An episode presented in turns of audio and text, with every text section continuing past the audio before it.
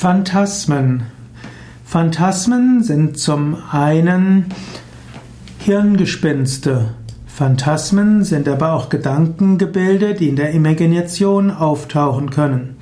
Man kann über die Phantasmen von anderen Menschen nur staunen und man kann sich vorstellen, dass jemand sich alles Mögliche einbildet.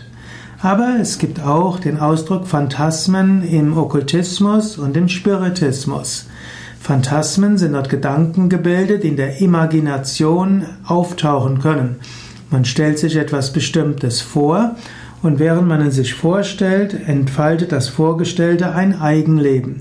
Und diese Phantasmen können einem dann einige Nachrichten geben, Tipps geben, Inspiration geben. Diese Phantasmen kann man deuten als reine Hirnaktivierung man könnte aber auch sagen, dass diese Phantasmen irgendwo Weisheit des Unterbewusstseins sein können oder dass sich auch eine höhere oder niedere Kraft durch diese Phantasmen manifestieren kann.